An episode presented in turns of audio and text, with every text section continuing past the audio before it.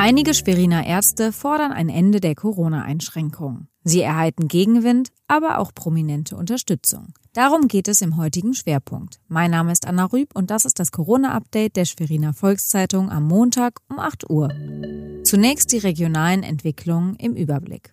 Die Besuchsbeschränkungen in den Haftanstalten in Mecklenburg-Vorpommern sollen schrittweise gelockert werden. Der derzeitige Krankheitsverlauf von Covid-19 erlaube es, dass Besuchsbeschränkungen in den vier Justizvollzugsanstalten schrittweise gelockert werden, sagte Justizministerin Kati Hoffmeister.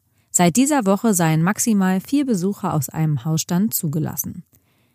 Das Deutsche Jugendherbergswerk Mecklenburg-Vorpommern will über die Pfingstfeiertage drei der 14 Häuser für Besucher öffnen. Wie der Vorstand des DJH-Landesverbands Kai Michael Stiebel sagte, handelt es sich um die Standorte Prora, Warnemünde und Heringsdorf.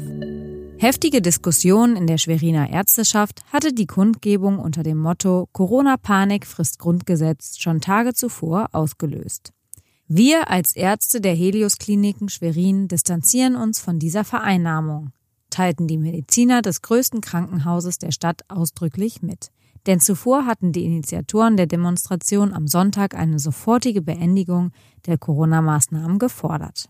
Drei niedergelassene Ärzte und eine Osteopathin aus der Landeshauptstadt hatten ihren Aufruf auf einem Flugblatt mit die Schweriner Ärzte unterschrieben. Prominente Unterstützer fanden die Ärzte mit dem ehemaligen Boxweltmeister Jürgen Brämer. Ja, ich unterstütze das natürlich zum Wohl unserer Kinder. Also ich finde, das ist katastrophal, was wir eigentlich mit den Kindern machen. Ja, dass sie keine Schulbildung bekommen, dass sie sich von anderen Kindern fernhalten sollen. Und glücklicherweise haben wir jetzt endlich mal die Spielplätze wieder auf.